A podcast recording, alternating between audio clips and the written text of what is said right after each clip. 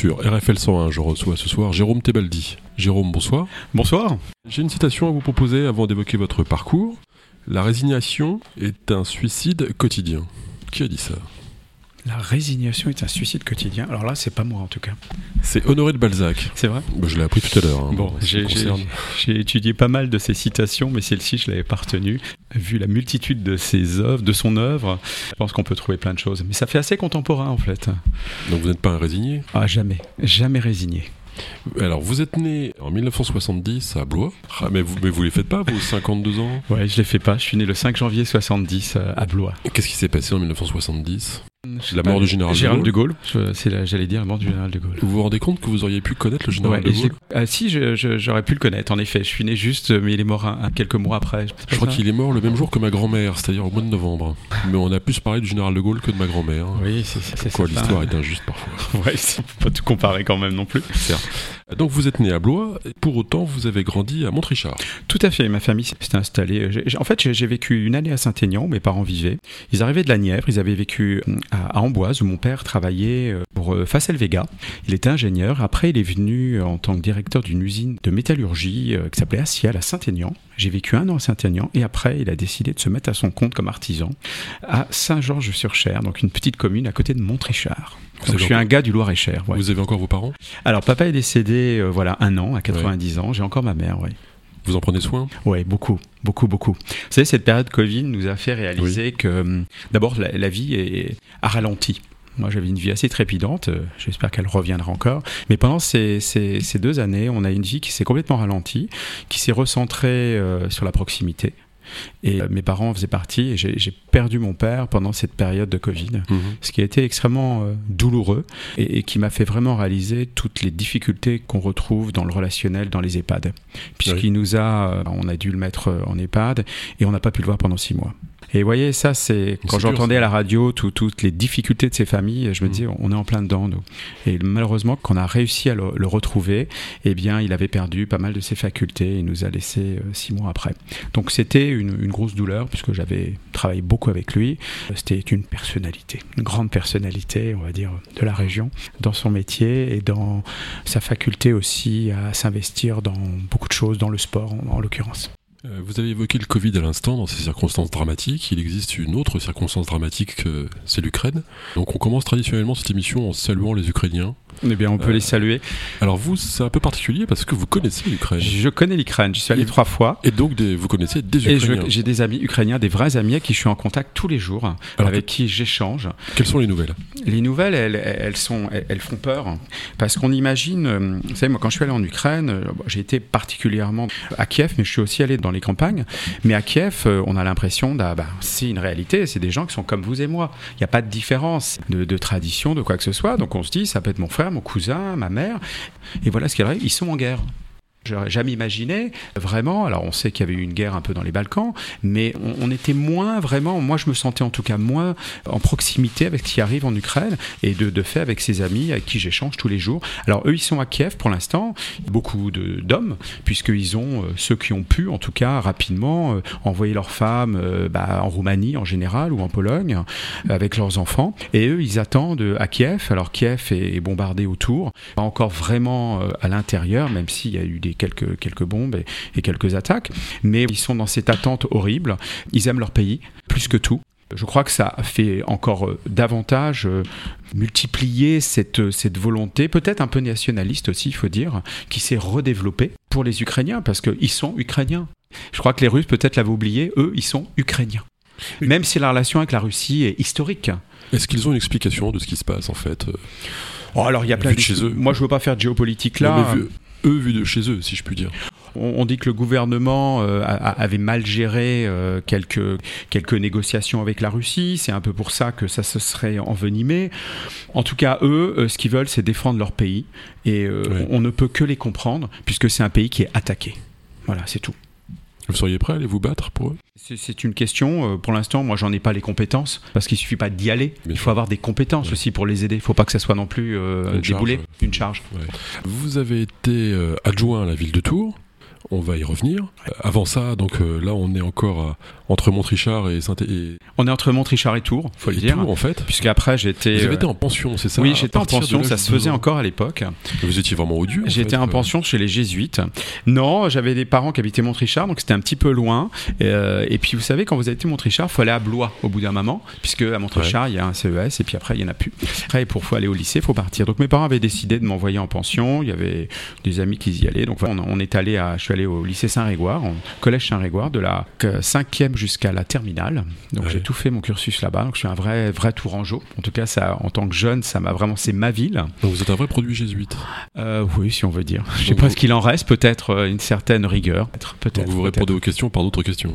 Ça m'arrive aussi quand j'ai pas envie d'y répondre. Vous savez, je suis très libre. Vous, vous allez de l'apprendre. Je suis extrêmement libre.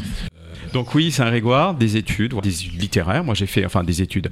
Le lycée, euh, j'ai fait un bac A, ça s'appelait comme ça avant, c'était littéraire. Et puis, et puis après, j'en suis parti.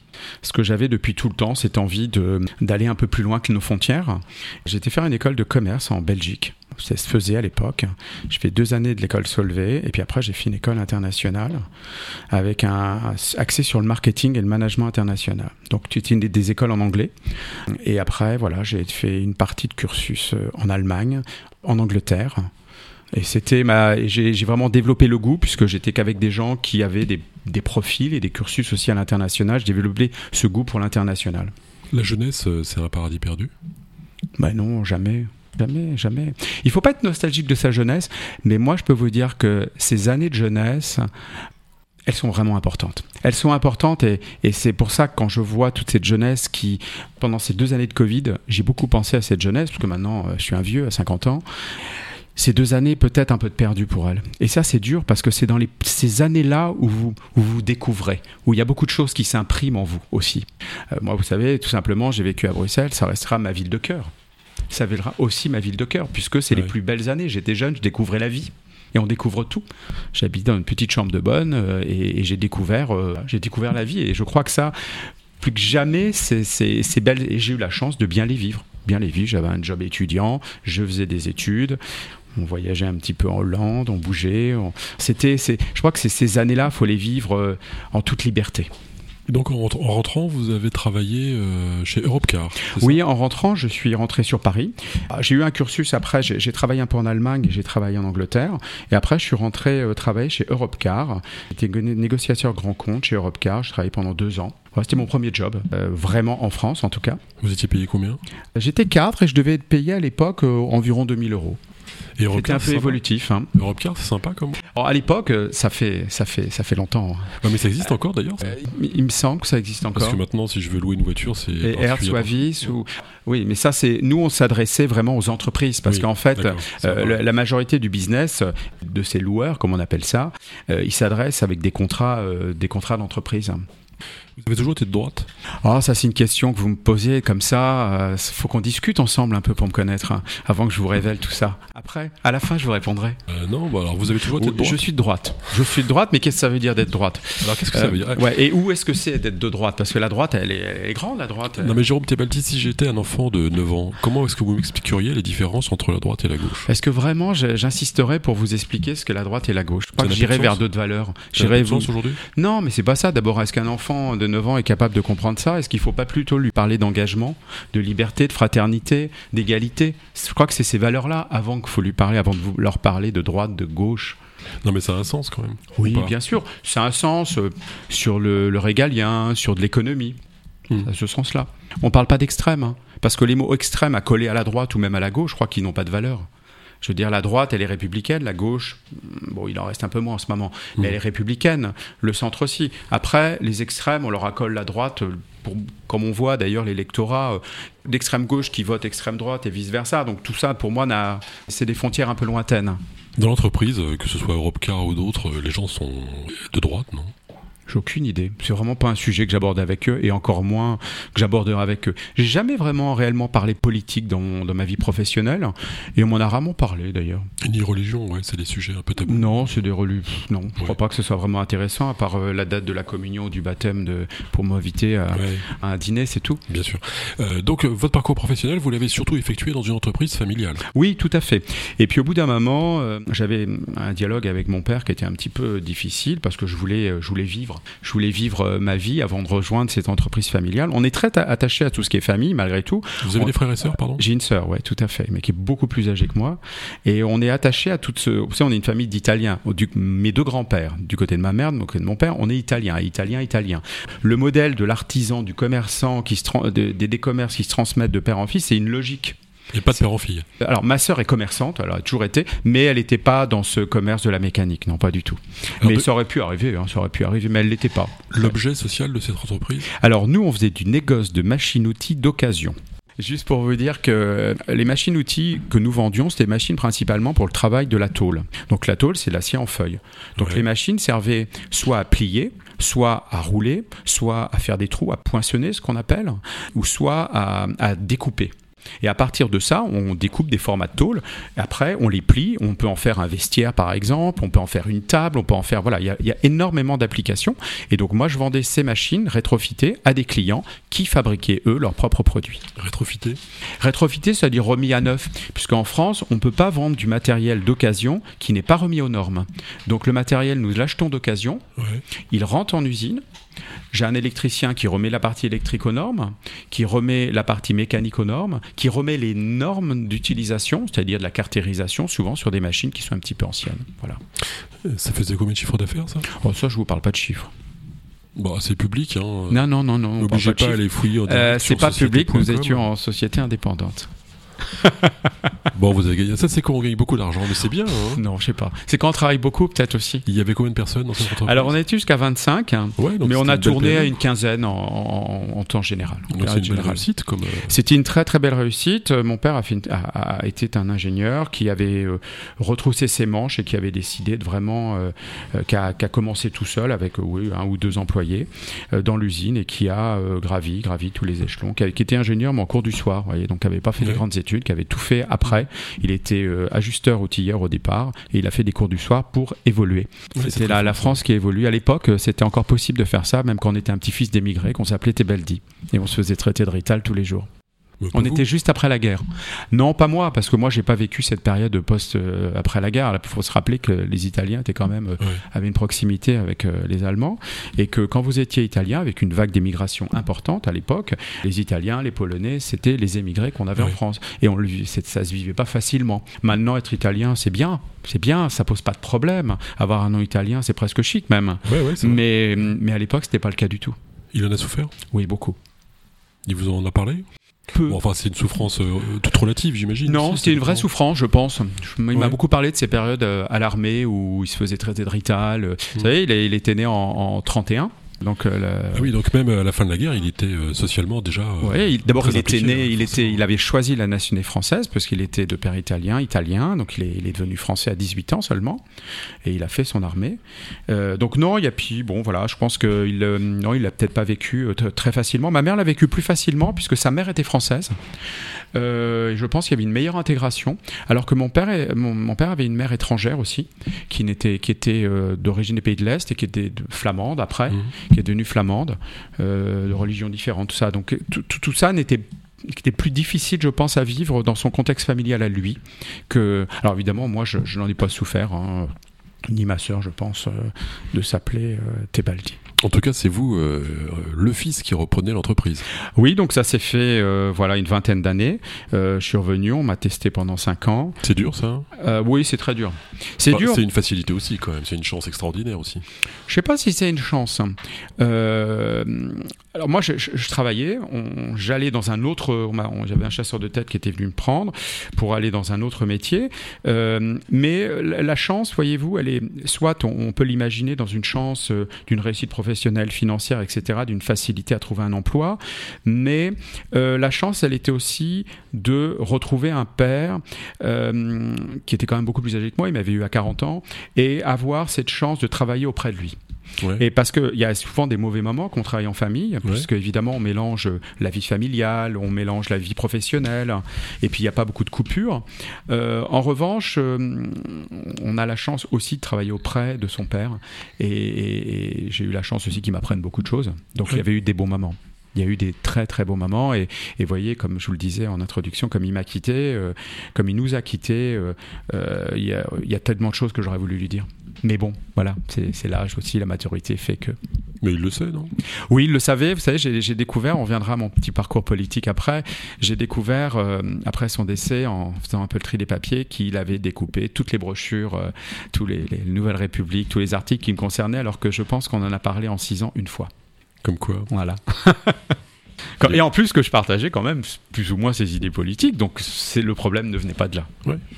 Donc on en vient à votre parcours politique. Écoutez, le parcours politique, pour moi, il est, il est, il est humain. Et, et, le mot politique me pose encore plus maintenant qu'avant euh, un problème. J'aime bien le mot engagement, surtout quand on parle d'une politique locale. J'étais un élu local pendant six ans.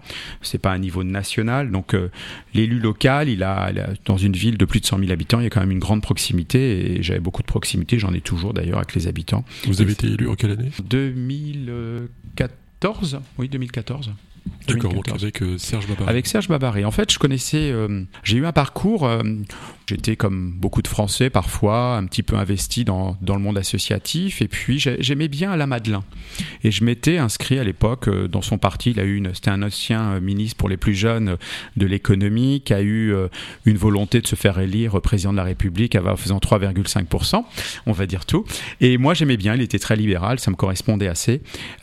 et donc, j'avais milité un petit peu, on va dire, et j'avais retrouvé Serge Babary. Et puis on s'est jamais vraiment quitté. Après j'ai vécu à Paris, tout ça. Et puis quand je suis revenu, on a continué à se revoir. Serge Babary, quatre ans avant l'élection, a décidé de, de monter une association qui s'appelait Evolutour, euh, qui regroupait, ça allait du centre gauche jusqu'à une droite conservatrice. Et euh, il y avait à peu près 400 membres. Et je veux dire, c'était un peu son moteur vers, euh, vers l'élection à, la, à la, ville, ouais, à la ville de Tours, à la mairie de Tours. Et donc je l'ai accompagné tout ce moment-là. Je suis rentré dans le bureau de l'association. Il y a une grande proximité. Et puis au moment, bien sûr, de faire sa liste. Il m'a dit Est-ce que tu veux nous rejoindre? Et quand vous êtes dans un monde professionnel, euh, voilà, vous avez votre vie, vous avez vos, voilà, vous avez votre vie familiale, euh, vous faites du sport, vous êtes dans le milieu culturel, et puis vous vivez pas forcément dans la vie politique de la cité. Mmh. Euh, voilà, je connaissais Jean Germain, je connaissais tous ces gens de loin, parce que voilà, vous n'êtes pas forcément invité d'ailleurs tout le temps. Et, et, puis un jour, il m'a dit, bah, rejoins-moi, on va, voilà, tu vas être sur la liste. Bon, j'ai dit, écoute, allons-y. J'ai appris ce que c'était faire une campagne pendant pendant six mois on s'est beaucoup engagé et puis, et puis on a gagné. Et là, tout change. Parce que vous pensiez euh, gagner ou vous pensiez J'avais pas, j'étais, j'étais, j'avais évidemment. pas sûr quoi. Non, alors d'abord on n'est jamais sûr. Et puis qui, est, qui est sûr, qui est certain? Jean Germain, c'était une personnalité qui était élue depuis 20 ans. Mmh. C'était quelqu'un de très installé. C'était un monsieur qui était aimé des Tourangeaux. Serge Baber était reconnu, était président de la chambre de commerce à l'époque, c'était un entrepreneur, bon, qui était, euh, je crois, conseiller euh, départemental aussi. Euh, moi, je n'avais pas vraiment d'avis. Après, évidemment, vous vous prenez au jeu, vous faites une campagne, vous, vous militez, vous allez à des réunions, vous faites du boitage, comme on dit, enfin, etc. Hein. Euh, oui, c'était sympa. Euh, je ne sais pas si aujourd'hui c'est aussi sympa, mais en tout cas à l'époque c'était sympa. Il y avait vraiment un mouvement euh, très positif, et, et, ça j'aimais bien. On retrouvait une équipe, une famille, un groupe, et, c'était un peu un, moment d'exaltation, je dois l'admettre. Et puis voilà, et puis du jour au lendemain, eh bien voilà, Serge Babary a gagné cette élection. Pourquoi Il y a plein. Alors, on pourrait dire le côté négatif, c'était que bon, il y a eu les affaires autour de Jean Germain. Il y a aussi, je pense, ce qu'on appelle, et à juste raison, une usure du pouvoir. Il était depuis, il était sénateur-maire, en cumulant beaucoup de fonctions qu'on lui reprochait au national. Il y avait moins, je pense, d'énergie parce qu'il y avait moins la volonté. Vous savez, quand mmh. vous avez tout, bah, vous allez moins chercher. Puis je crois que Serge Babary euh, correspondait un peu à ce profil tourangeau qu'on aime bien, quelqu'un qui rassure, quelqu'un qui est un peu connu, quelqu'un qui vous dit bonjour sur les marchés. Il avait réussi à mettre autour de lui une équipe nouvelle. Je pense que parfois aussi, on l'a vu à pas mal d'élections à certains niveaux, les gens ont besoin de nouveautés. Qu'est-ce qui a tué Jean Germain Oh, moi, j'irai pas sur ces sujets-là. Vous savez, mm. euh, moi, je l'ai pas connu suffisamment. Je l'ai rencontré euh, deux, trois fois. J'ai échangé un peu avec lui, mais j'ai jamais voulu aller sur ces sujets-là. Je ne suis pas un intime de Jean Germain. J'étais mm. un citoyen comme un autre qui regardait ça de l'extérieur. Je pense que c'est quelqu'un qui a été extrêmement blessé par un déballage d'une vie privée euh, sur la place publique. Point. Évidemment, le, suicide de, Jean Germain est hautement regrettable.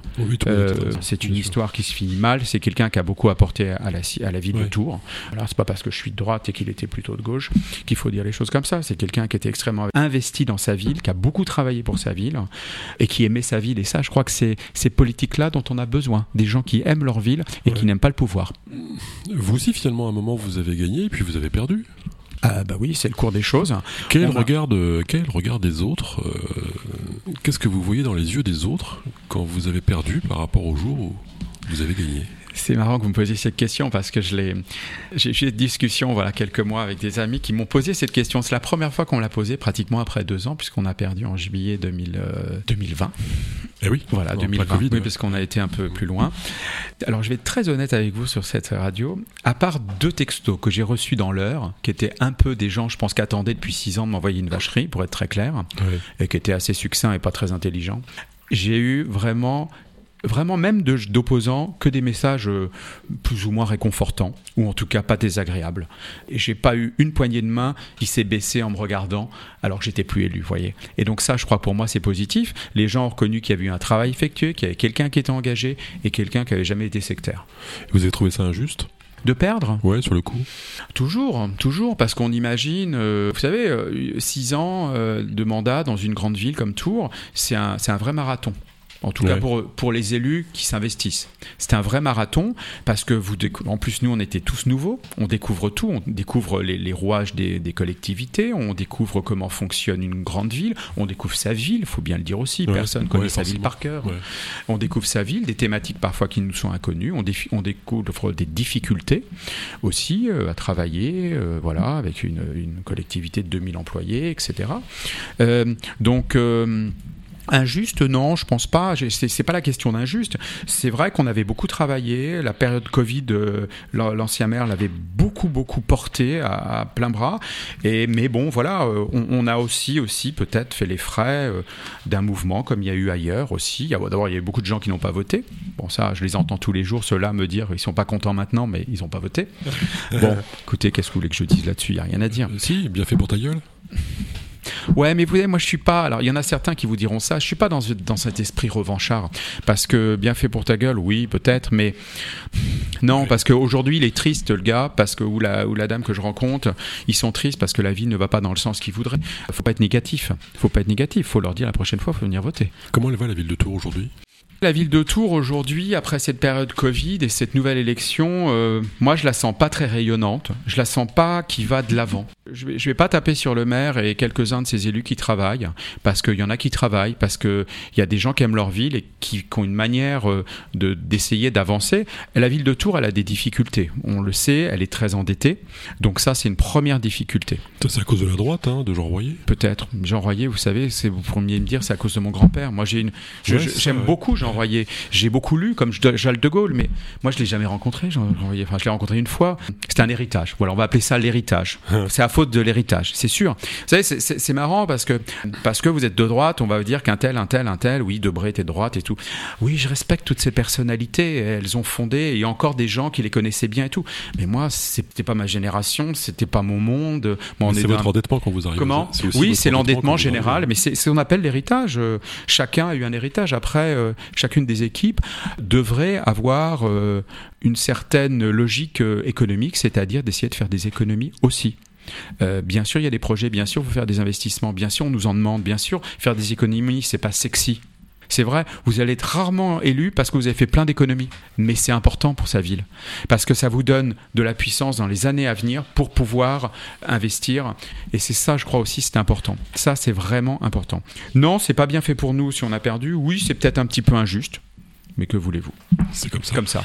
Est-ce que vous trouvez pas que, vu de la fenêtre de citoyens, entre la ville, la métropole, le département, la région, l'État, l'Europe, il y a une couche, euh, enfin il y a un millefeuille administratif qui devient vraiment insupportable. Moi je vous dis ça, mais je vis dans un petit village et je ressors cet exemple régulièrement. Hein. Mais j'ai euh, mon village, j'ai la communauté de communes et c'est reparti sur la notion de pays, de, département, tout ça. Enfin on n'y comprend plus rien. Alors je vais pas avoir une, réponse de Normand, mais je vais vous dire, je suis un peu partagé. J'ai été élu pendant six ans, donc je sais vraiment ce que c'est quand on est élu d'une grande ville, on côtoie tout ça, on est au fait et on, le découvre. Et puis maintenant je le suis plus depuis deux ans. Donc euh, grande partie de ma vie, j'étais un citoyen lambda. Il y a besoin quand même aussi d'avoir des élus. Des couches administratives, il y a aussi, il y a aussi besoin. Vous voyez, vous me parlez Oui. de cette petite commune. Moi, ma petite commune de Saint-Georges-sur-Cher, eh bien, va avoir une nouvelle euh, halle, a eu une salle de sport. Tout ça, c'est pas grâce à la commune de Saint-Georges-sur-Cher qu'on va les avoir. C'est aussi grâce aux investissements qui viennent du département, qui viennent d'accoler de la communauté de communes. Donc euh, a- attention à pas dire euh, voilà ils sont tous mauvais, il y en a trop, ça fait rien et tout. Non, les gens travaillent. Vous savez, dans la grande majorité des cas, pas. les gens travaillent beaucoup. Mais moi ce que je dirais, moi ce que Je parle d'un point de vue démocratique. oui, d'un point de vue démocratique, La métropole, qui a voté pour la métropole? On vote pour, on, vote pour des, des- des représentants de nos villes. Enfin, on vote pour un, on vote pour des équipes ça municipales C'est ça. qui après votent pour leur maire. Ouais. Et après, ces équipes, mais on, on connaît les règles dès le départ. Vous savez, les règles de la métropole, quand vous allez, euh, quand vous allez, comment, quand vous élisez les élus municipaux, vous savez qu'ils vont représenter la métropole. Vous le savez particulièrement. C'est très, c'est inscrit, c'est très clair. Sauf que c'est la différence qu'il y a entre une indivision et une Tout à copropriété. fait. Tout à fait. Mais c'est, c'est une des Je collectivités. vote pour la partie d'un tout et pas pour le tout d'une partie. Bien sûr, mais c'est la, le- c'est la spécificité de cette collectivité. Vous parlez de la métropole. Ouais, mais la communauté communes, c'est pareil. Enfin, il y a un étage en trop, quoi. Pourquoi est-ce que vos élus du département ne seraient pas élus à Orléans et représenteraient ce territoire Alors, on en a parlé. Tout simplement. Euh, On en a ce parlé. que je veux dire, ouais, mais après, moi, j'ai peur, j'ai peur qu'il ne soit pas assez disponible partout. On peut faire des frais. on- moi, je l'entends aussi, on l'entend au niveau national. Il y a trop de sénateurs, il y a trop de députés, etc. Ils font rien, ils font rien. Et euh, je- là, même- vous me caricaturez. J'ai pas dit ils font rien. ils font non, rien. mais je veux dire, il y en a trop. Voilà, point. Je il dis y a pas, trop ils font de couches. On sait plus, on sait plus. Franchement, moi j'ai un copain qui vient me voir, qui vient d'un pays étranger.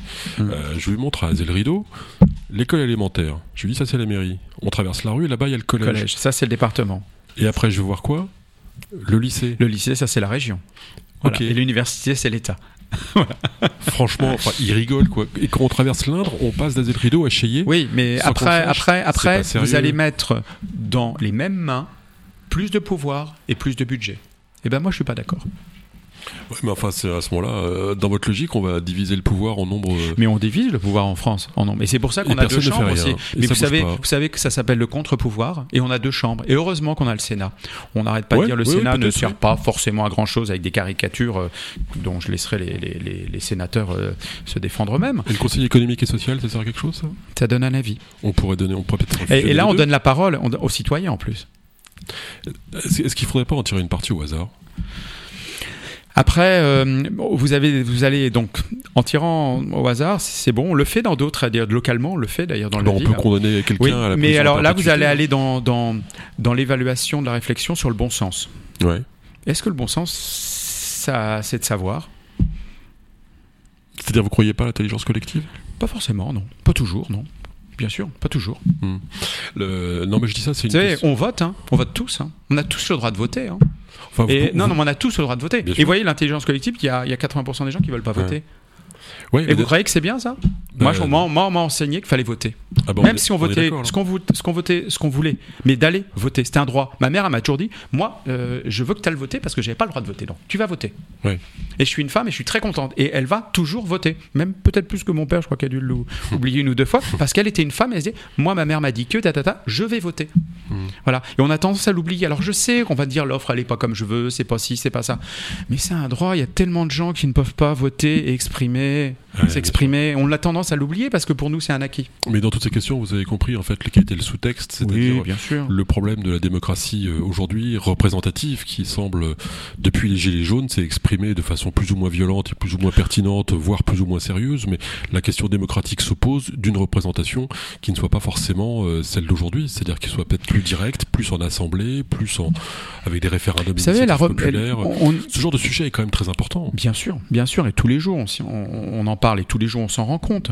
Mais qui euh, La question, elle est, assez simple. Euh, moi, j'échange beaucoup avec des amis qui, me disent ça. euh, Vous savez, on prend un verre au bar et puis qui me parlent comme ça de la politique en général ou en particulier. Chacun de nous, moi quand je me suis retrouvé sur cette liste, j'avais le choix d'abord de ne pas y aller, si j'avais pas envie de prendre de responsabilité. J'avais le choix, une fois élu, de rien faire. Ça arrive, il y a des gens qui sont plus ou moins investis, ou même de démissionner. Euh, mais tout le monde, devenir sénateur, par exemple tout le monde a le choix, mais vous lui demanderez, il faut l'inviter. C'est quelqu'un de très sympathique en plus.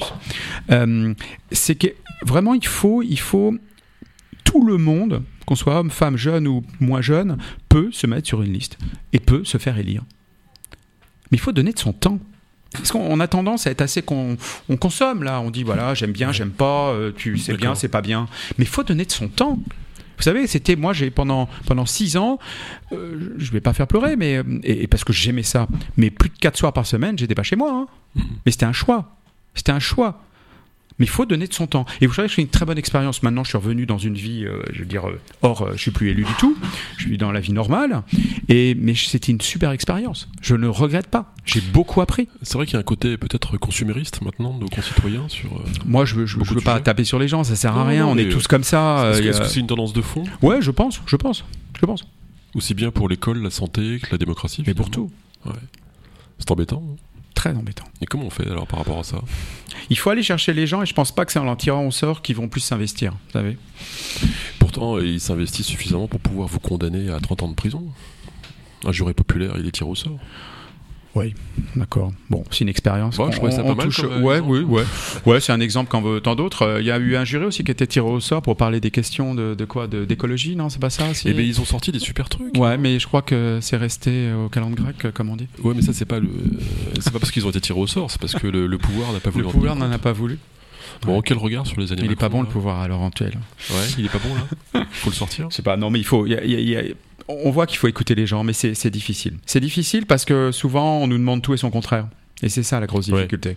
Et, vraiment, vraiment, vraiment, la même personne vous rencontrer dans la même semaine va vous dire faites des économies, mais vous n'avez pas de grands projets pour la ville. Et ça, combien de fois je l'ai écouté de gens, on va dire, euh, qui connaissent leur ville en plus, hein, me disent rendez compte, vous avez fait un mandat, vous n'avez pas eu de grands projets. En fait, les gens ont besoin d'une fierté. Et vous savez, un grand projet immobilier, euh, mais on paye encore le Vinci. Hein. Alors on a un gros projet, on a un grand projet, c'est bien, c'est voilà. Mais mais, ça c'est vrai au niveau national, vous croyez? Bien sûr, oui, chacun est fier de son territoire. Je pense que tout, tout, tout le monde, les Tourangeaux, sont aussi fiers, même si ils ont tendance à être un peu timides pour le dire, mais ils sont assez fiers de leur territoire. Et moi, combien de fois j'ai entendu, euh, euh, voilà, vous n'avez pas un marquage, vous n'avez rien fait. Voilà. Parce que faire, c'est visuel. C'est quelque chose qu'on laisse, c'est une empreinte forte, parce qu'on nous a habitués un peu aussi à ça. Et hum, alors qu'on oublie que, bah oui, mais j'ai laissé un peu moins de dettes. Hmm. Est-ce qu'on avait vraiment besoin d'une empreinte forte? Hmm. Mais ça, c'est vrai au niveau national? Oui, je pense au niveau national, c'est vrai aussi. Euh, les années Macron les années Macron, ben, il y en a eu bientôt, bientôt, ben, c'est bientôt la fin là. En tout cas du premier, de son premier euh, mandat. On verra dans quelques semaines. Euh, je crois qu'il y a deux trois semaines là qui nous séparent des élections présidentielles. voilà. Il a apporté il a apporté une chose. Il faut se rappeler quand est-ce que quand, quand Emmanuel euh, euh, Macron a été élu, euh, on parlait de dégagisme. Oui, On, a tendance à oublier parce que ça, ça nous a l'air, ça a l'air complètement has-beens maintenant, comme quoi.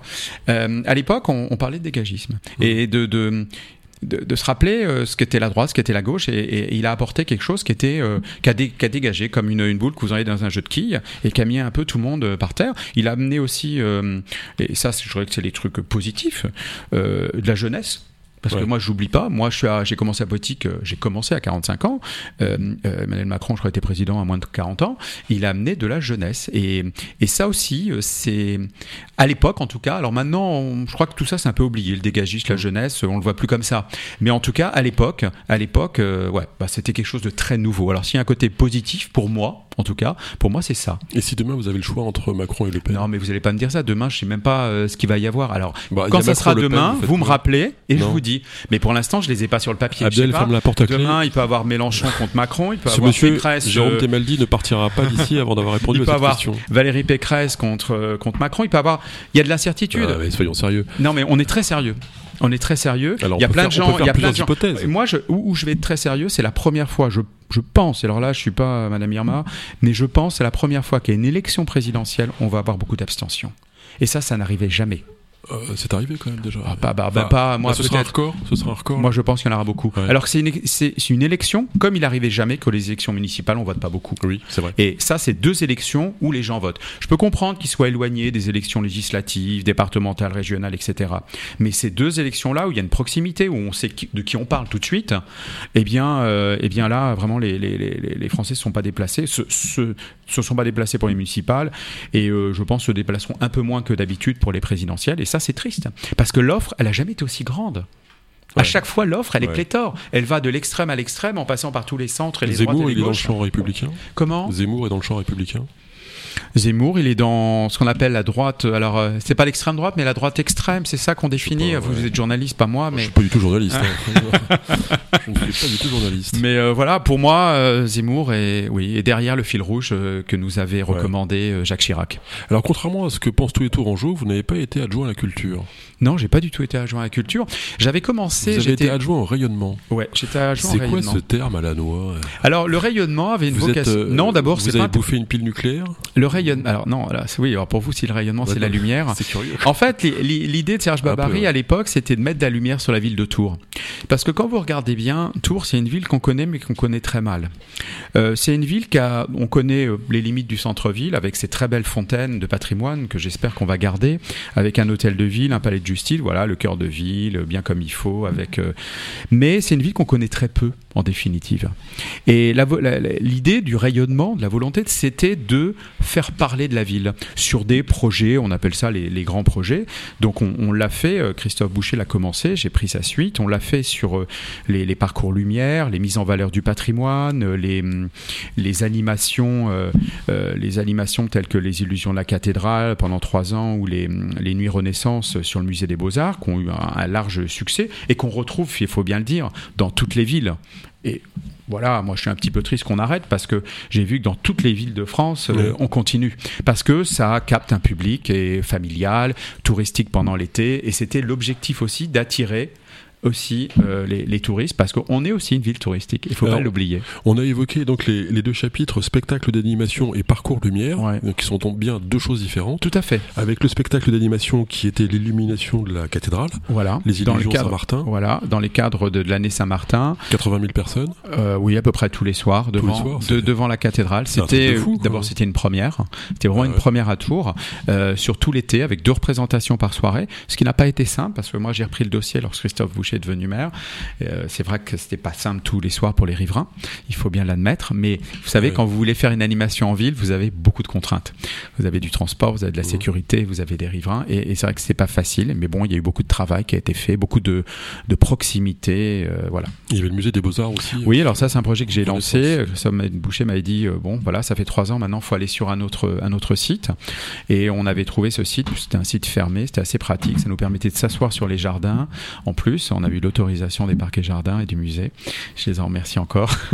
Et, et voilà. Et donc, on avait un spectacle qui parlait de la Renaissance, puisqu'on s'inscrivait aussi dans les 500 ans de Renaissance en Val-de-Loire, qui était un projet de la région Centre Val-de-Loire à l'époque. Tout ça a fait un peu l'unanimité en fait. Ouais, j'ai vraiment dans 99%, euh, les gens ont beaucoup aimé. Le succès était là. Alors la dernière année, malheureusement, le succès n'était pas là en nombre.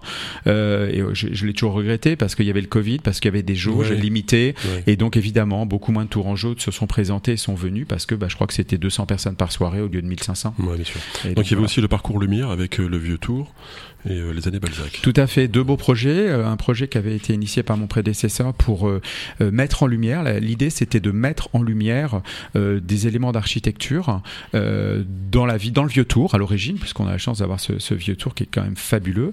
Et puis, et puis également tout ce qu'on appelle Martinopole, donc autour de la, basilique Saint-Martin. Donc ça, c'était un premier projet. Puis on a été sur un deuxième projet qui, qui additionnait la mise en valeur des grands monuments qui se trouvent plutôt à, à l'est euh, de la rue nationale, des grands monuments tels euh, le, le château de Tours, euh, le musée des beaux-arts, la bibliothèque de Tours, l'hôtel de ville, et tout en y additionnant, dans le cadre de l'année Balzac, en 2019, euh, un parcours Balzac qui retraçait aussi bien les références littéraires euh, qu'il citait dans ses, dans ses romans, Euh, on y retrouvait voilà, que les... Que Le les de Tours, alors. Voilà, évidemment, bah, autour de la cathédrale, bien Ouais. sûr, mais pas que. Ça, son, il est né rue Nationale, il a vécu Mhm. rue Nationale dans deux sites, donc on retrouve toujours les, hologra- les hologrammes euh, là, sur le musée des Beaux-Arts aussi. Enfin voilà. C'est euh, votre écrivain préféré? C'est un écrivain tourangeau que j'aime beaucoup, que j'avais j'avais lu et je suis assez fan du Père Goriot. Ouais, Donc euh, ouais. voilà. Alors ça, moi, c'est une littérature que, que j'aime bien. Alors elle, c'est une littérature qui est, qui, vous savez, on, on a l'impression que parfois c'est un petit peu une littérature euh, ancienne du passé. Il faut savoir que tous les ans, il y a à peu près trois universitaires qui sortent un ouvrage Ouais. sur Balzac sur des thématiques définies. La dernière qu'on m'a envoyée, c'était sur tous les papiers peints et les hum, tapis qu'il décrit dans ses romans. Quelqu'un s'est mis à tout additionner et à les recréer. Non, mais il y, a des autistes partout. Hein. non, mais je crois que c'est intéressant. Pour, comme quoi, il est source d'inspiration. et c'est ça qui est important. C'est ça qui est important. Et puis on va rarement aussi loin dans l'introspection de l'âme humaine. Non, parce que je pense. Oui, oui, c'est vrai. En plus, et puis, alors, deux, deux sujets. Il est totalement euh, le mot balsacien, on l'entend beaucoup.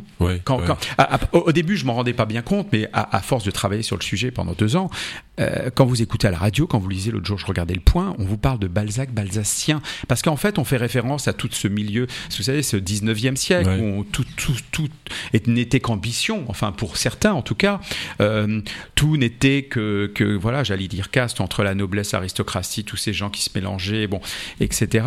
Et puis, puis c'était des moments où voilà, vous pouviez être un petit vigneron, monter à Paris, comme on disait, et puis avoir une réussite, et puis après avoir une chute également, puisque tout se nourrissait de positif et de négatif dans ses romans. Euh, voilà, puis, puis c'est vraiment, euh, voilà, il peut passer, euh, vous le savez, 5-6 pages à décrire, voilà, le pot au lait qui était mis dans la cuisine, ou enfin quelque chose comme ça.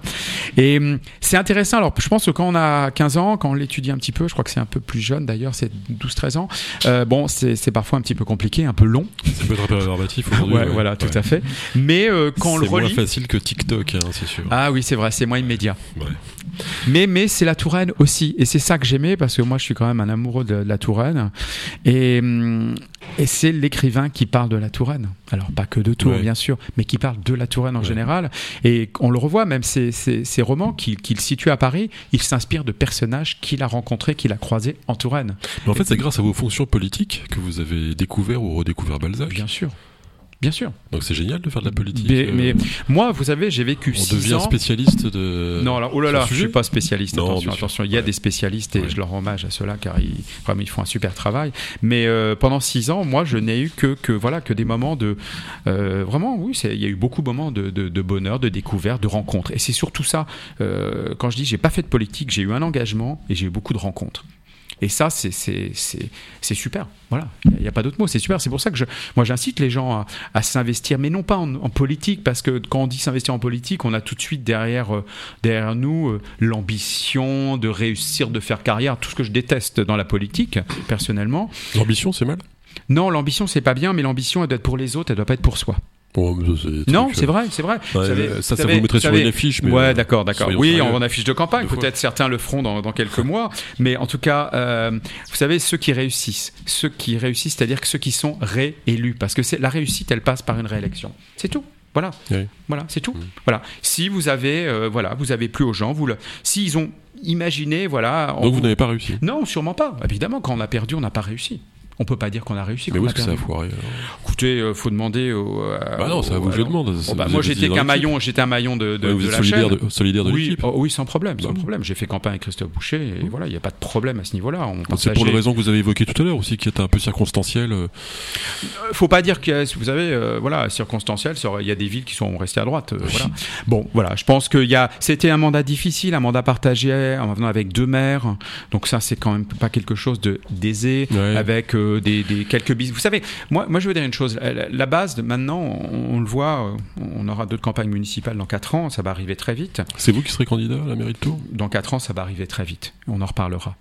Moi, ce que je vous dis et ce que je, je, perçois, c'est qu'on a besoin, de plus en plus besoin de d'union, alors soit à droite, soit à gauche. Et dans les unions, il y a des différences.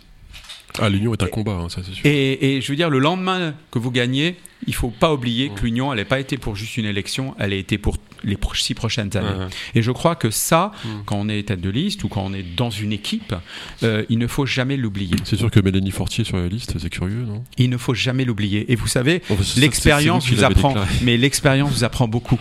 Mais moi, j'étais jeune, malgré que j'avais j'avais 45 ans, j'étais peut-être pas jeune, mais j'étais jeune en politique et certains autres autour, certains autres autour de moi aussi. Euh, vous apprenez de vos erreurs. Et voilà. Et la prochaine fois, on gagnera. En fait, vous êtes un homme d'équipe. Il faut être un homme d'équipe. On ne peut pas, comment voulez-vous, sur une équipe municipale, il faut avoir un esprit d'équipe. Mais peut-être ça la, chose la plus difficile, parce qu'on a tous envie, parfois, surtout dans notre société, hein, on est de plus en plus euh, recentré sur soi-même. Je l'ai été aussi pendant les périodes de Covid. Hein. On pense surtout à soi. Mais euh, comment on fait pour allier ce besoin de servir la collectivité et la passion de son ego au point qu'on mette sa bobine sur une affiche? Bon, c'est pas antinomique, hein. c'est pas antinomique, faut pas. faut- Ouais. C'est deux choses bien différentes. hein. Non, parce qu'on on se met quand même vachement en avant et tout, et euh, soi-disant pour le service des autres. Enfin, c'est- je- on, peut, on peut comprendre que les gens aient du mal à, quoi, à saisir cette ambiguïté. Non, moi je, la, je, vois pas vous où. est- saisissez pas. Non, Bon. je la saisis pas Bah, bien. tant pis pour vous. Non, non, Par mais contre, il y a un sujet où bien. Au contraire, non, non, non, non, c'est pas. voyez, vous, vous, vous analysez, mettre sa bobine, parce que c'est le système qui est comme ça. Il y a une tête de liste. Ouais. Vous n'allez pas mettre 50 bobines en même temps, comme vous me dites. Ouais. Alors, il y a un domaine sur lequel vous êtes très fort, c'est la peinture des années 1940. non, je suis pas très fort du tout. J'aime Bah, certains peintres, c'est tout. bon, vous êtes plus fort que moi, donc vous êtes très fort. C'est tout est relatif. Euh, Non, j'ai, vous savez, euh, à 50 ans, vous, Ouais. et ces périodes de Covid, encore une fois, j'ai Ouais. un peu, m'a, m'a- m'a fait me retourner un peu sur ces 50 ans. Vous savez, j'avais plein de papiers, et pendant cette période où on était bloqué à la maison, eh bien, j'ai dit, bah tiens, on va ranger tous les papiers. Et euh, voilà. Ah oui, alors les Français ont, ont promis deux choses de lire Proust et de ranger sa cave. Alors, euh, alors Proust, je l'ai pas lu. J'ai lu peut-être un peu Balzac, mais euh, j'ai rangé. J'ai beaucoup lu par contre, mais pas pas, pas de Proust. Euh, en revanche, j'ai rangé mon grenier et ma cave, et hum, et j'ai rangé mes papiers. Et je crois que ça ça ça ça m'a fait beaucoup de bien. Et Ouais. ça m'a fait aussi réaliser euh, ce que j'aimais et ce que je n'aimais pas. Ouais. Voilà. En fait, un peu une synthèse. 50 ans avant, puis les 50 ans qui arrivent. Voilà. Donc oui, la peinture, j'aime bien. J'aime bien. Je suis très ouais. sensible dans le matériel. Tout à l'heure, vous me parlez de culture. Si j'ai une première sensibilité, c'est vers, euh, vers l'image, mais c'est oui vers la peinture. Vers la peinture, j'ai- j'aime beaucoup Nicolas de Stahl, par exemple. Je suis extrêmement attiré par les couleurs, par le mouvement. Euh, voilà, j'aime bien Albert Marquet aussi. Alors peut-être qu'il est un petit peu moins connu.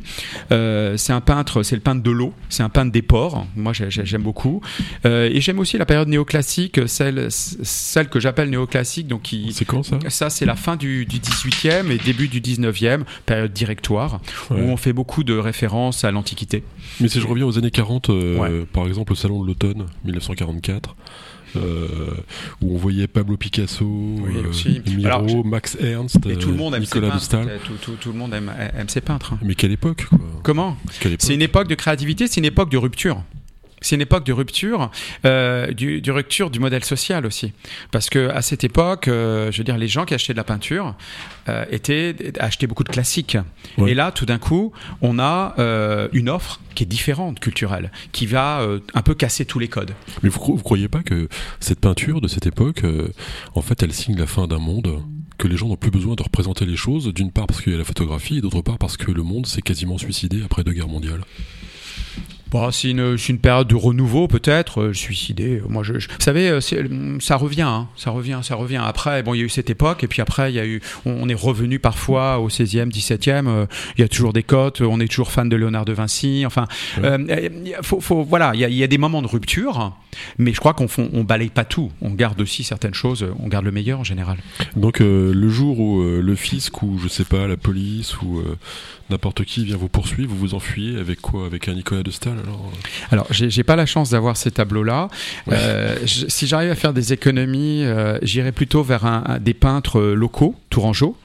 Euh, voilà, moi, pour en citer quelques-uns, j'adore le travail de Nantal. J'aime bien le travail de Nepp aussi. Ouais. J'aime beaucoup Elisabeth Van Vred. Bon, elle vient de déménager, mais en tout cas, j'aimais beaucoup son, son- son travail de la couleur et du blanc. Euh, voilà, donc j'irai peut-être, si mes moyens puissent me le permettre, vers des artistes déjà contemporains et, et locaux aussi. Mais justement, c'est une question que je voulais vous poser tout à l'heure. Mm. Euh, quand on parlait de patrimoine et de culture, vous n'avez pas l'impression que la culture en France en général et à Tours en particulier, c'est un truc de patrimoine, un truc du passé, un truc bien figé dans, son jus, dans sa pierre, et qu'on on oublie complètement la créativité, et qu'aujourd'hui les, grands couturiers, ils vont à Londres ou à Milan, ils vont plus à Paris. Enfin, euh, la culture est en train de se barrer, non? La création est en train de se, en train de partir. Alors, euh, vous posez pas mal de questions en même temps. Là, vous parlez de la France ou de la, la région. Euh, Il y, a, y a un vivier à Tours qui est incroyable au niveau culturel. Je crois vraiment c'est la ville de région centre qui est, qui est- Il y a tout. Et c'est ça la, la difficulté d'ailleurs, quand vous êtes adjoint à la culture, je pense, c'est qu'il y a, y a tous les arts. Euh, de la sculpture, de la peinture, de la danse, de la lecture, euh, que ça soit du moderne, de, du, de, de l'ancien, vous avez tout à Tours. Et il y a beaucoup de compagnies. Et il y a une offre culturelle qui est immense, pour pas dire gigantesque. Voilà. Euh, et je peux, je peux vous le dire parce que je- pendant, pendant six ans, j'ai- été très présent. Il y a une Très- vraie création. Il y a une vraie création. euh, ouais. Il y a vraiment, il y a vraiment une vraie création. Regardez, regardez, regardez le magazine de la ville de Tours. Vous allez voir le programme. Allez sur le site et vous verrez tout ce qu'il y a. Ouais, c'est- important ouais. c'est- c'est riche, c'est très riche et c'est très varié. Et c'est ça, je tiens à le dire, c'est très varié. Vous allez avoir de la musique classique, vous allez avoir de la musique plus contemporaine, autant machine. Vous allez vraiment avoir de tout. Alors c'est vrai, on a toujours, euh, on critique pas mal, on regarde Paris, Paris, Paris, mais euh, non. Et je crois que euh, voilà, la France est encore un modèle. Mais il faudra avoir un peu de fierté aussi de son pays. hein. Le bateau ivre, c'est une belle réussite aussi, ça.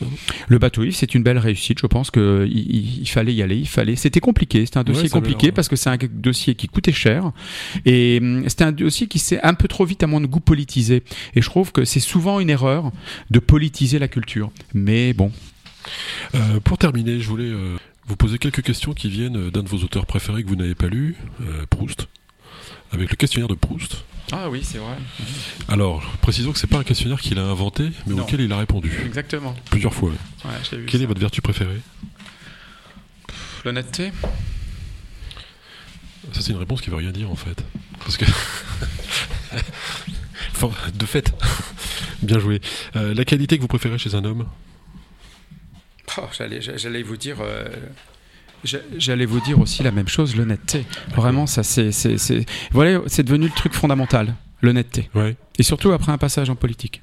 Mais en fait, ça, c'est pas une vertu, c'est un truc euh, normal, Non, l'honnêteté. c'est- non, non, c'est pas normal l'honnêteté, C'est malheureusement. pas normal Malheureusement. Faut faire un effort pour être honnête alors. Bon. Donc chez une femme, ce sera pareil, ce sera l'honnêteté. Quels sont les principaux traits de votre caractère?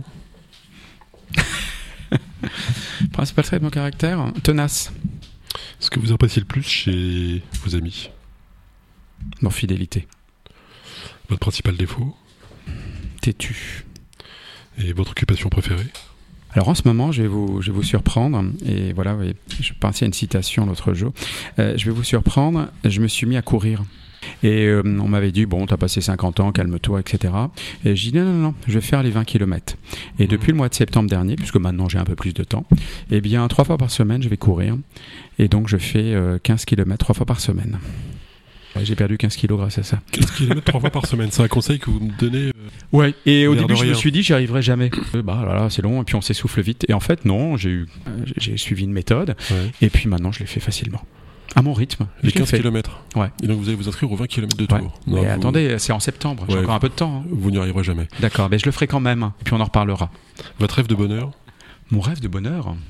Savoir ma famille auprès de moi en bonne santé, Bon. Quel serait votre plus grand malheur? L'inverse, j'imagine. évidemment. Le pays où vous désireriez vivre? Oh, il y en a plein. Mais vous savez, je suis bien en France. C'est vrai s'il fallait poser vos valises quelque part, là, comme ça, sans Bah, je les ai réfléchir. déjà posés à pas mal d'endroits. J'ai beaucoup, beaucoup, beaucoup voyagé. On n'en a pas parlé, mais j'ai fait Et maintenant que vous arrivez à un grand âge, vous Oui, posez j'avais un grand. Non, non, parce que je suis encore très très flexible et je peux m'installer n'importe où. J'ai un rêve, mais je- mon italien est encore un petit peu juste. Mais je rêverais de passer au moins une année en Italie. Ouais. Et ça, ça a toujours été un rêve. Je m'étais dit, euh, Ah, il y aura un moment de ta vie où tu vois, Ouais. tu auras une année et que tu pourras peut-être le faire. Bon, je l'ai pas encore trouvé, mais je désespère pas. Pour le scooter ou pour le musée Non, pour euh, pour mes racines. Ah oui. D'accord. Votre poète préféré Ah, vous savez, je suis en train de lire quelque chose en ce moment et c'est marrant. J'étais en train d'hésiter parce que je crois que c'est les dernières. Je, je vous les fais pas toutes, hein, je fais une petite sélection. Mais je pensais que celle-là, elle vous, elle vous irait bien, votre poète préféré. Là, je suis en train de lire euh, un livre qu'on m'a offert, qui est l'œuvre poétique de Léopold Sédar Senghor. Oui. Je dois admettre, je suis, je suis complètement embarqué, alors que je suis pas quelqu'un qui lit beaucoup de poésie, il faut être honnête. Et votre peintre préféré? Oh là là, il y en a plein. Ah oui. Allez, on va, on va, on va les dire, Nicolas de Staël. Bon. Et votre héros dans la vie réelle? C'était mon père, Vous avez été aimé, en fait, hein, par vos parents? je pense, ouais. Ça se voit. Je hein. pense, ouais, ouais. C'est bien. hein. C'est bien. Je pense que c'est, c'est, c'est bien quand les parents aiment leurs enfants. Ouais. Et je crois que c'est une bonne base. C'est une bonne base pour être équilibré dans l'avenir et pour la transmission. Parfait. Est-ce qu'il y a une question, euh, Jérôme Tebaldi, que je ne vous ai pas posée, que j'aurais dû vous poser Plein, mais il y en a plein que je ne veux pas répondre. Alors donc ça tombe très bien. Et C'était Parcours avec Jérôme Tebaldi. Merci. Et rediffusion samedi 12h À midi. à midi. Merci Abdel. Merci, Merci. beaucoup. Et Ciao à très bientôt sur les ciao tutti. Merci. Ed infine una notte si uccise per la gran confusione mentale. Fu un peccato perché era speciale, proprio come parlare.